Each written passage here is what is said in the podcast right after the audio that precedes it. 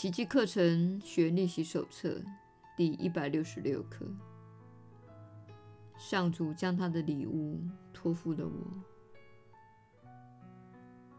一切都已经赐给了你。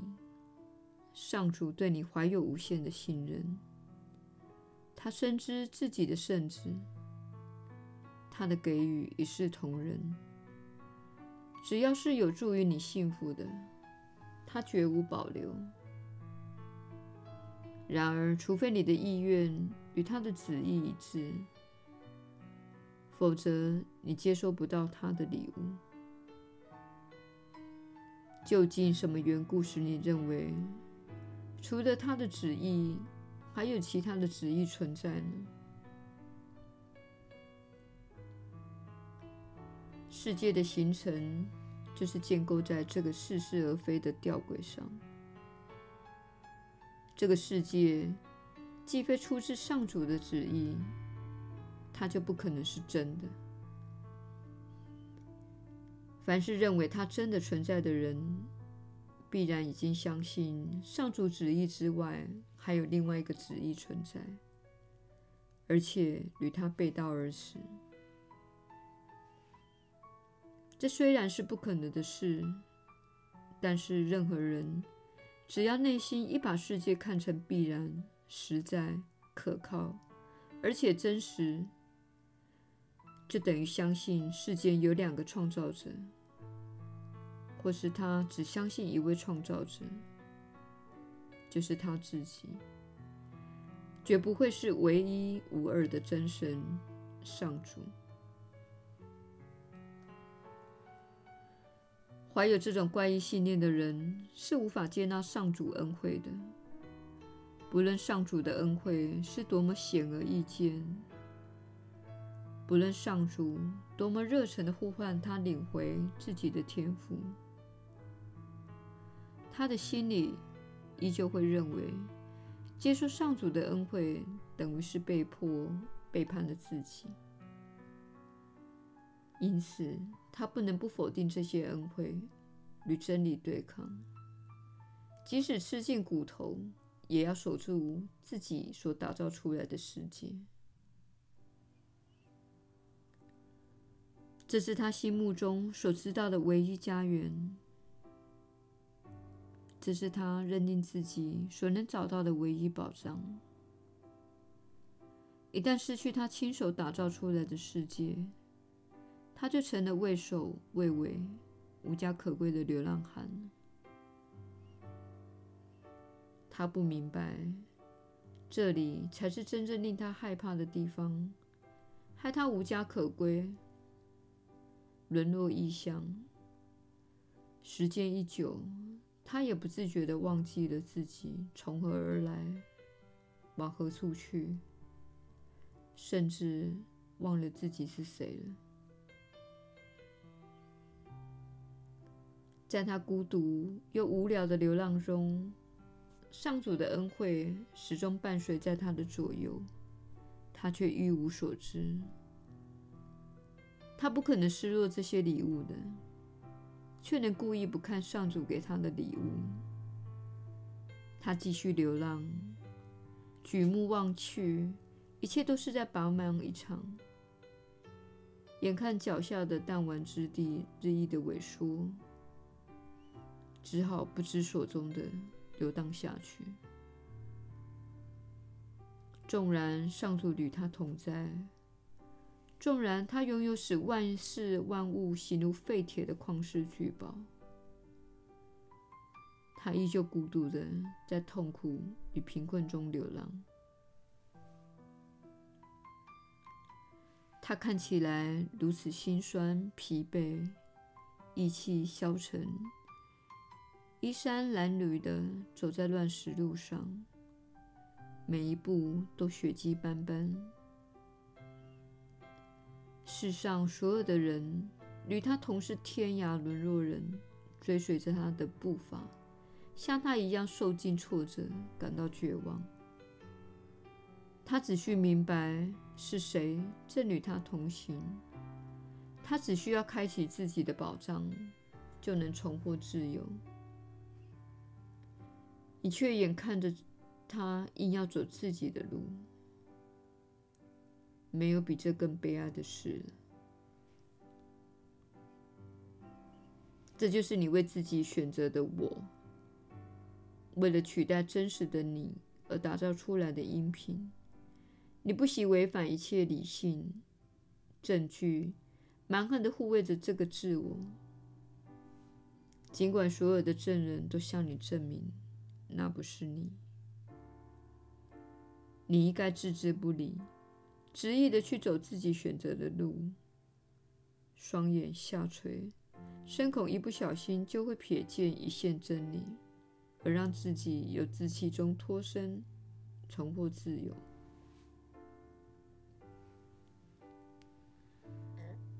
你惶恐的缩卷成一团，以免觉出基督在拍你的肩膀，或看见他的手。温柔的指给你看那些礼物，那么你就没有理由坚称自己在放逐之地一贫如洗了。它会让你对这种自我观念感到荒谬可笑。你还有什么理由顾影自怜呢？上主只愿圣子活得幸福快乐。你却故意为他制造种种的悲剧，结果呢？如今你的千古恐惧已经临头了，天网恢恢，正义终于逮住了你。基督的手轻拍着你的肩膀，让你感到自己并不孤单。你甚至敢这么想：也许心自己心目中那个可怜虫，并不是真正的你；也许上主的圣言比你自己的话要真实得多；也许他所赐你的礼物才是真的；也许他并没有中你的计，即使你企图彻底遗忘上主之职。决心放出你，放弃你的自信而为所欲为。上主的旨意不会跟任何人作位的，他只是永恒如是而已。你企图放弃自信的计划，所陷害的不是上主，他对自己旨意之外的计划一无所知。虽然他不了解。你那些需求仍会予以答复的，如此而已。你一旦得到了他的答复，就再也不会稀罕任何东西了。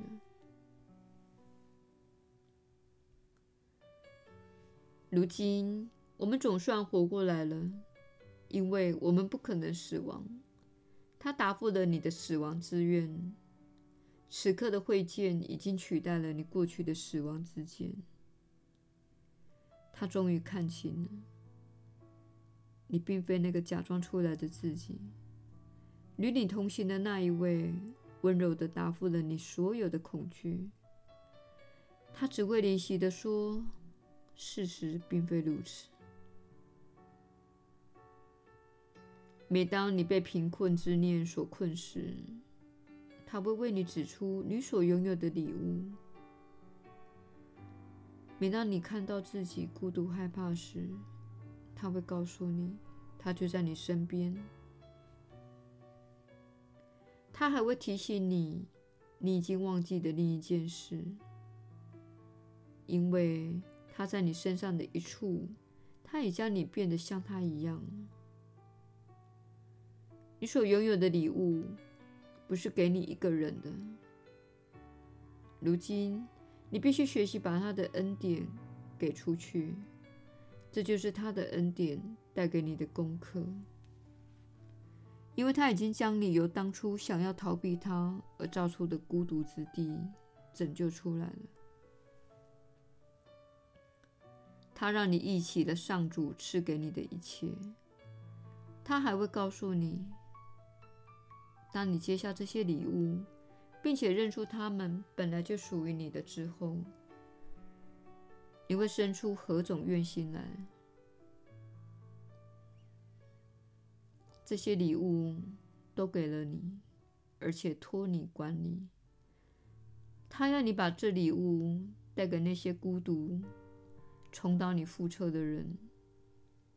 他们不明白自己是在自作自孽。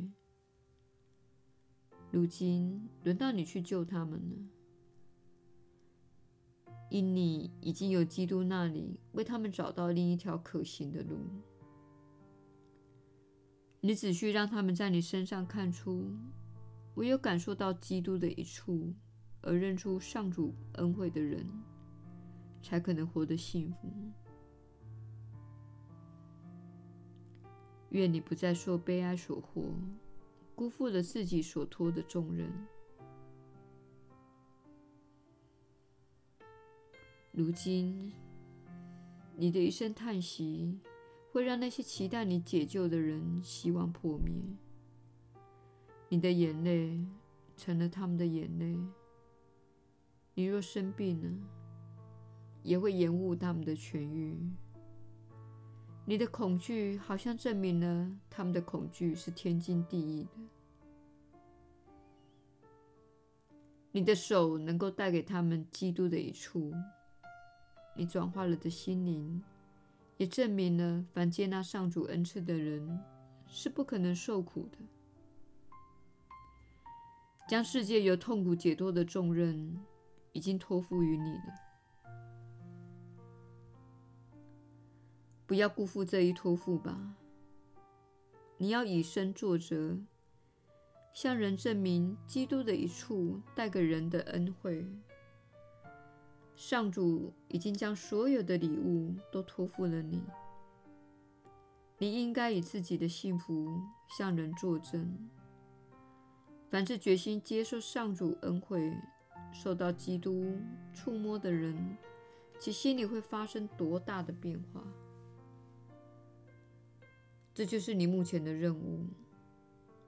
上主托付所有接纳这一礼物的人，将他的礼物给出去。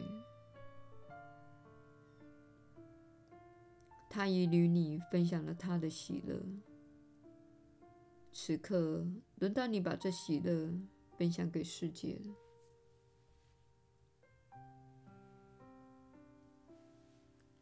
耶稣的传导。你确实是有福之人，我是你所知的耶稣。这些礼物确实非常的珍贵。这些礼物就是我们昨天所提到的内容，例如你的创造力。你如何使用自己的创造力？你是否将它视为无价值之物而抛弃在一边？因为你的学校系统训练你这么做，你是否运用自己的创造力，并且透过它来展现你的独特本质？你的创造力可以表现在任何事物上，像是一个美丽的花园，或是用创新的观念和方法来训练宠物。它可以用许许多多的方式来呈现。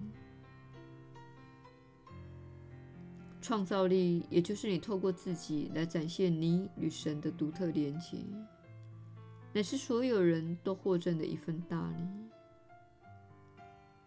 现在，我们想要令你想起，创造力在你们社会中是如何的不受重视。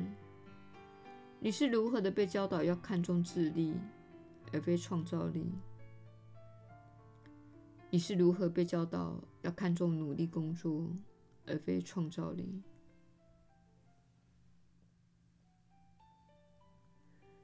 今天，我们请你反问自己：我是如何忽视或运用自己的创造力？有没有什么方式我可以用来增进这个创造力？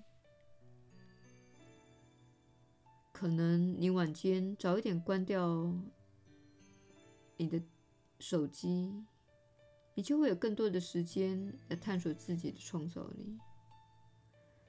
可能你若不听从你的财务恐慌的想法，你就会花一点钱购买绘画的颜料，或是用在创造力的表达途径。这是你一直在犹豫之事，因为它要花费你一点钱才能做好准备。我们希望你了解，我们向你发言，圣灵向你发言，都是透过你的创造力来进行的，不论是什么形式。如果你喜爱烹饪，如果你喜爱写作，如果你喜爱绘画，如果你喜爱唱歌，如果你喜爱舞蹈。须知你喜爱的形式是什么都无关紧要，但是请确定，你正在从事创造，你正在展现你的想法，你的独特观念，不论以何种形式来展现，这样你才能跟你的兄弟姐妹们来分享。这就是你从神那里获赠的礼物之一。你生来就拥有这不可思议的内在世界。然而，你们的社会只看重外在的世界。你所开的车子，你所赚的钱，你所展示的身体。我们希望大家开始花更多的时间与自己的内在。运用你的创造力，并且听从那个灵感。我是你所知的耶稣。我们明天再会。